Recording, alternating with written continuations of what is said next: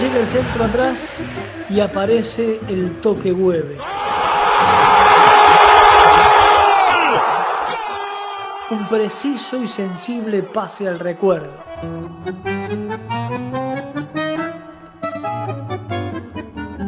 El toque hueve. El jefe espiritual del movimiento. Las barricadas del Puntero entre los punteros.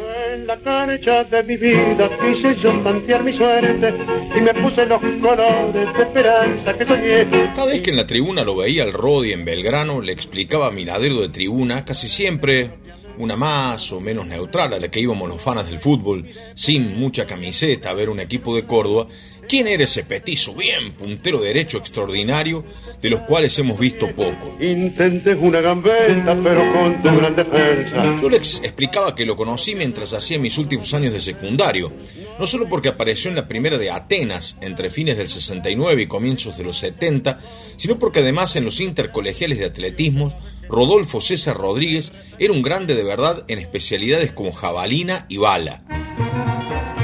Parecía raro tanta capacidad para el deporte, para lo que sea, y el Rodi la tenía. Hacíamos atletismo y yo eh, tiraba jabalina, hacía 110 con valla, corría 800 metros y en la jabalina eh, yo tuve la suerte de hacer el récord argentino en menores. Nació el 8 de julio de 1953 y en sus comienzos en el fútbol fue marcador lateral derecho y terminó siendo un 7 bravo, figura en el Atenas campeón de 1970.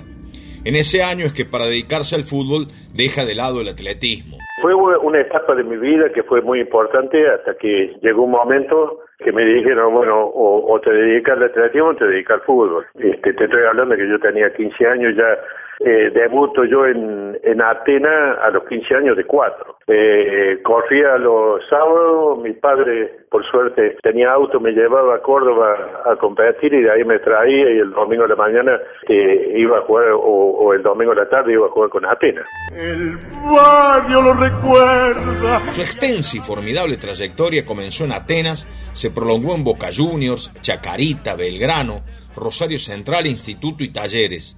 En total jugó 310 partidos en Primera División y marcó 54 goles. Y así de palomita marcaba siempre un gol. Antes de eso ocurrió la historia menos conocida de su vida de atleta con algunos momentos muy importantes para él, seguramente. Por ejemplo, ya después de haber ganado muchas competencias de jabalina y de embala, el 8 de octubre del 70 el Consejo Directivo de la UR, Santos Pérez era el presidente, Ricardo Hueve el vice, designa los atletas que representarán a la provincia en el campeonato argentino, y Rodolfo Rodríguez es el único juvenil en la disciplina lanzamiento de jabalina.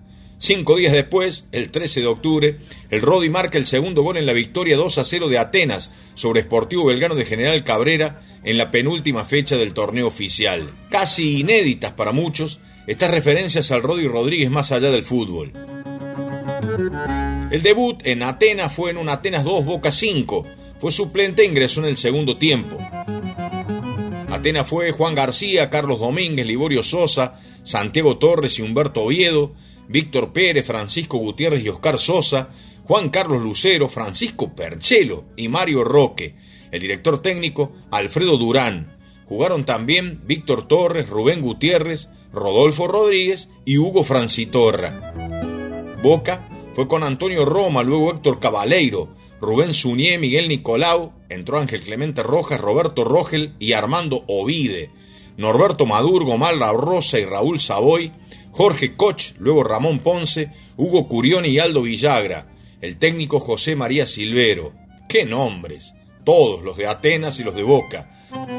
Savoy, Koch, Villagra y dos de Ángel Rojas para Boca, Víctor Pérez y Víctor Torres para Atenas. El último partido con el Albo fue en un Atenas 1 Toro 1 del 70 por la fecha 10 última del torneo. Atenas fue con García, David Gutiérrez, luego Juan Gutiérrez, Liborio, Torres y Oviedo. Francisco Gutiérrez y Oscar Sosa, Rodolfo Rodríguez, Carlos Domínguez, Lucero y Muñaini, el técnico Oscar Alfonso. Para Toro, que era dirigido por Rubén Retamoso, jugaron Puisenberg, Jordanino, Godoy, Garnero y Rearte, Servín Rodríguez, Ayala y Mañago, luego Centeno, Gariboldi, Palacios y Centeno. Los goles a los 13 del primer tiempo, Torres en contra para Toro, empató a los 16 de la segunda Rubén Muñaini. Alfonso hace un equipo y a mí, como yo siempre juego de cuatro, me dice, mira, el cuatro lo tenés, el puesto de tuyo, pero como vos siempre te vas al ataque, ¿por qué no haces un favor a ver si podés jugar de siete? Entonces me ponen de siete y de ese día empecé a jugar de siete, es decir, no dejé nunca más. En esa parte final del torneo, Atenas, Estudiantes y Banda Norte ocuparon los primeros lugares en ese orden. El goleador del campeonato oficial del 70 en su totalidad fue el Bocado Quiroga que hizo 35 goles. El Rodi hizo 11. Se ve en la barquilla de los delanteros un recio mortero que apunta tenaz Temblando el arquero contrario se encoge. Curiosamente, Quiroga partiría ahí nomás para Belgrano y Rodolfo se iría a Boca, nada menos, donde jugaría 23 cotejos en primera división. Gol de Boca es el grito ardiente de la gente. Anotamos el 22 de julio de 1973 como el día de su aparición en Boca Juniors en un Ferro 3, Boca 2 Oriolo Papandrei de Filippo, Jack Sacardi Roquia, Lorea, Infantino, El Goma Vidal, Arregui y Alonso para Ferro, Boca Vidallé, Monzo y Ovide, Tarantini, Pachamé, Rogel, Letanú, luego el Rodi Rodríguez, Peraca, Benítez, luego Adorno, Potente y Ferrero. Abrió Benítez para el Ceneice, dos de Vidal y uno de Sacardi para Ferro y Ferrero de penal. Sobre el final descontó para Boca en la aparición del Rodi con la camiseta Ceneice. Ahí nomás, al año siguiente, pasó a Chacarita Juniors y bueno, comenzó el periplo de grandes camisetas con grandes actuaciones. El 17 de febrero del 74, Chacarita y Colón empataron 1 a 1. Petrocelli, Bucio y Frasoldati, Forteis, Recupero, luego Troilo y Gómez, Rodolfo Rodríguez, Astudillo, luego Lizardo, Giachelo, Astigarraga y Converti para Chaca. Colón fue Chocolate Baley, Villaverde y Edgar Fernández, Arao Zimmerman y Enzo Trocero, Lamberti, Cococho Álvarez, Cosia, Carlos López y Brites. Álvarez de penal para Colón, recupero para Chacarita. Llegaría el tiempo de Belgrano. Las noches de Alberdi. Comenzaría el cordobés a conocerlo de memoria, al Rodi Rodríguez, con una camiseta en la cual jugó grandes partidos. Llegaría más tarde lo de instituto y los amores del público albirrojo con él. Pero con Belgrano aparece en el Nacional de 1975 en el partido inaugural que es eh, la fecha de intersonales. Talleres 2, Belgrano 1. Quiroga, Galvania, Astudillo, Caño, Ribadero y Vinelo. Bocanelli, Ludueña, luego Mullones, Fachetti, luego Willington, Valencia y Alderete. Mamita. Belgrano, Pogani, Sótola y Di Francesco el Colorado Suárez, Carballo y Coletti, Rodolfo Rodríguez, luego de Andrea, Silva, Maganza, Llorato y Quiroga. Fachetti y Vinelo, los goles de Talleres, Magán de penal, con arbitraje de Iturranle, con 17.000 personas en Barrio Jardín para la entrada a Belgrano de el querido Rodi Rodríguez. En Belgrano jugué cinco, los primeros cinco años y que económicamente el club no andaba bien, y teníamos la mala suerte de, haber encontrado a Taller en su mejor momento. Pero yo, este, sinceramente, pasé cinco años espectaculares con Belgrano. La legión de todos esos que alzan su gloria por los que fueron, por los que son. Luego, por supuesto, todo continuó. Un paso por Central en 1979 y llegó la gran época de instituto para jugar 199 partidos y convertir 45 goles jugar, por ejemplo, con Munuti, Oropel, Nieto, Sánchez, Mastro Simone, Tevez, Mesa, Heredia, Chaparro, Palavecino, eh, Miguel Rodríguez, él, y tener varios técnicos y jugar los campeonatos con el desborde por derecha y la platea de Alta Córdoba parada mirando cómo corría él. Enganchó el 7, ganó. Rodríguez jugando atrás. Mastro Simone, le pegó gol.